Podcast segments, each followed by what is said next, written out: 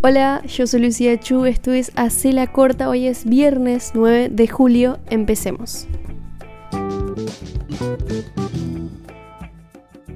Como informaba ayer, habrá referéndum en Uruguay. La Comisión Pro Referéndum terminó entregando a la Corte Electoral 796.526 firmas, superando por más de 100.000 las firmas requeridas.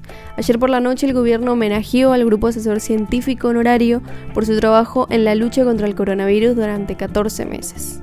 Y ahora, el mundo. Gobierno de Bolivia denunció que la administración de Mauricio Macri proveyó de manera clandestina material bélico al régimen de Yanín Áñez para reprimir protestas sociales durante el golpe a Evo Morales. Como prueba, el canciller de Bolivia expuso la carta de agradecimiento que detalla el material recibido. La carta está fechada el 13 de noviembre de 2019, días antes de la masacre de Sacaba y Sencata, donde llegó a su punto máximo la represión de 2019.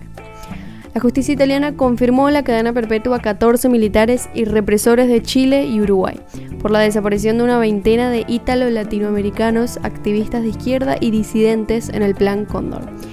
Cerca de una docena de organizaciones sociales de El Salvador denuncian persecución política contra críticos del gobierno, luego de que esta semana el gobierno de Nayib Bukele expulsara del país al editor del periódico El Faro, el periodista mexicano Daniel Lizárraga, tras negarle el permiso laboral y la residencia temporal. No es un problema solo en Latinoamérica, pues esta semana dos periodistas fueron atacados en Europa. El periodista holandés De conocido por su trabajo de denuncia y especializado en asuntos criminales, fue baleado. Y en Alemania, un periodista turco, exiliado en Alemania y crítico con el gobierno de Turquía, fue agredido por varios atacantes. Joe Biden adelantó la fecha límite para completar la retirada de sus fuerzas de Afganistán para este 31 de agosto. La final de la Copa América, que será mañana sábado, se realizará con público en las tribunas de Maracaná hasta el 10% de su capacidad máxima. Un incendio dejó casi 50 muertos en una fábrica de alimentos y bebidas en Bangladesh. La CEPAL aumentó a 5,2% la estimación de crecimiento económico para América Latina en 2021, aunque sigue siendo insuficiente para revertir los efectos de la pandemia que causó una contracción de 6,8% en 2020.